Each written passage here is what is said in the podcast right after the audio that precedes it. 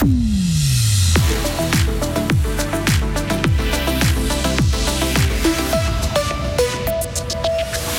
Ils jonglent entre leurs livres d'économie, d'histoire contemporaine, le code pénal et la vie d'une entreprise. Les étudiants gagnent de l'argent grâce à un job. Les entreprises renforcent leur flexibilité. Le Carnot se part de couleur léopard pour célébrer le 7e art. Et une fribourgeoise court les 100 mètres les plus importants de sa vie cet après-midi en Chine. Du soleil pour ce début d'après-midi avant le retour des nuages et des averses. La journée de demain devrait ressembler à celle d'aujourd'hui, mais il fera plus frais. Météo complète à la fin du journal de Vincent Douce. Bonjour Vincent. Bonjour à toutes et à tous. Música Ils se font un peu d'argent et les entreprises gagnent en flexibilité. Beaucoup d'étudiants travaillent à côté de leurs cours pour des raisons financières, mais c'est aussi le moyen de mettre une ligne sur un CV. Les entreprises ont aussi un intérêt, la flexibilité et un engagement temporaire de ces étudiants. L'entreprise Prodega emploie par exemple 5 étudiants sur toute l'année.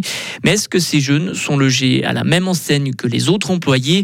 Écoutez Florence Guillarmo, directrice générale de Prodega Givisier sur le poste pour lequel on les engage, qui est un poste de check-outer, ils peuvent tout faire, sachant que nous ne prenons que des étudiants majeurs, donc on n'a pas de restrictions à ce niveau-là.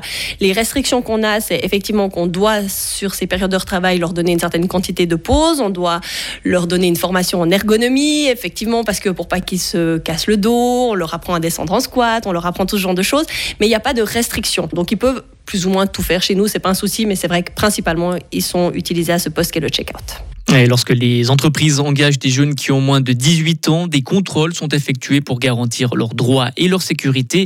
Daniel Burdel, directeur adjoint de l'Union patronale du canton de Fribourg. Il existe dans le cadre normal des contrôles qui sont mis en place par le service public de l'emploi dans le canton de Fribourg. Il y a des inspecteurs qui peuvent passer dans des entreprises. Et puis il y a également des contrôles organisés par des commissions paritaires selon la branche euh, concernée qui peuvent être faites, euh, par exemple sur des chantiers où les inspecteurs contrôlent euh, également s'il y a des personnes jeunes qui travaillent sur le chantier dans l'entreprise. Puis là, il y a surtout les, horaires de travail quotidien, les tâches de repos, le travail de nuit, le travail de dimanche qui sont par exemple contrôlés.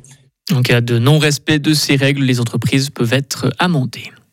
Plus de 2000 personnes ont testé le toboggan géant de Friglis à Châtel-Saint-Denis. Il était installé hier pour le 1er août. Malgré une météo maussade, petits et grands ont enfilé leur maillot de bain pour parcourir 300 mètres sur des bouées. Le Tessin se transforme en capitale du 7e art pour les dix prochains jours. Le festival du film de Locarno ouvre ses portes aujourd'hui. Plus de 200 longs métrages sont au programme. 17 films en lice pour le Léopard d'Or seront présentés en première mondiale. Des documentaires, des fictions et des comédies du monde entier. Le festival veut dévoiler un large spectre du cinéma contemporain. Écoutez son directeur artistique, Jonah Nazzaro. Le but de la sélection, c'est de construire une sorte de voyage idéal. C'est une sorte d'invitation au voyage. On peut partir de la même gare, mais on peut s'arrêter après deux stations d'arrêt. On peut remonter sur le prochain train ou on peut aller directement à le point d'arrivée et revenir en arrière. L'ambition, c'est de donner au public l'expérience d'une trajet multifacetté une programmation qui veut explorer les différentes tonalités du cinéma contemporain. La comédie, comme le documentaire de création, le film dramatique, narratif, euh, comme le film expérimental. La grève des acteurs et scénaristes de Hollywood a des conséquences jusqu'au festival de Locarno. Plusieurs personnalités ont renoncé à faire le déplacement au Tessin en solidarité avec le mouvement social. La Roumanie réagit aux attaques russes sur le Danube. Elle juge ces attaques inacceptables, des attaques qui ont eu lieu très proches de la Roumanie. La Roumanie qui parle aussi de crimes de guerre. La Russie a visé un port ukrainien situé sur le Danube. Ces infrastructures portuaires sont considérées comme cruciales pour les exportations de céréales.